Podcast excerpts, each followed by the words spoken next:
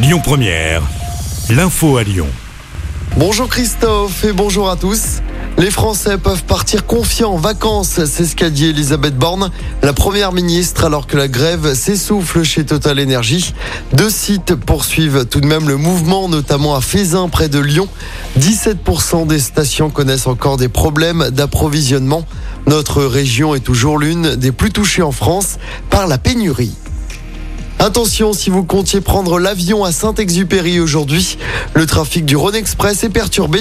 C'est en raison d'un mouvement social. Le Rhône Express circule uniquement entre la station Mézieux et l'aéroport de Saint-Ex jusqu'à 21h20 avec une fréquence de 30 minutes. On vous habille le détail hein, des perturbations sur notre site et notre application. Dans l'actualité également, ce terrible accident du travail mercredi après-midi à Limonest. Un homme de 46 ans a fait une chute de près de 4 mètres alors qu'il travaillait sur un chantier. La victime, grièvement blessée, a été transportée dans un hôpital de Lyon dans un état grave avant finalement de décéder des suites de ses blessures.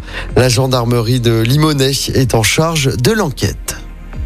Un 49-3 peut en cacher un autre. Elisabeth Borne a une nouvelle fois engagé la responsabilité du gouvernement, cette fois sur la partie recette du projet de loi de financement de la Sécu sociale.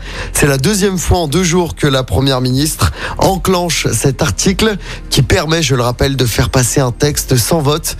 Après son intervention, la NUPES a dénoncé un passage en force et a déposé une nouvelle motion de censure. On termine avec du sport en basket. L'Asvel chute encore en Coupe d'Europe. Les Villers-Banais se sont inclinés en Euroleague sur le parquet du Maccabi Tel Aviv hier soir. Score final à 88 à 69. Place au derby dimanche face à la chorale de Rouen. En championnat, coup d'envoi dimanche 19h30. Et puis en football, c'est le début de la 12e journée de Ligue 1. Le PSG est en Corse pour affronter Ajaccio. Coup d'envoi du match à 21h. De son côté, l'OL se déplace à Montpellier demain. Coup d'envoi du match à 17h. Je rappelle que l'OL est dixième à 10 points du podium. Écoutez votre radio Lyon Première en direct sur l'application Lyon Première, lyonpremière.fr et bien sûr à Lyon sur 90.2 FM et en DAB+.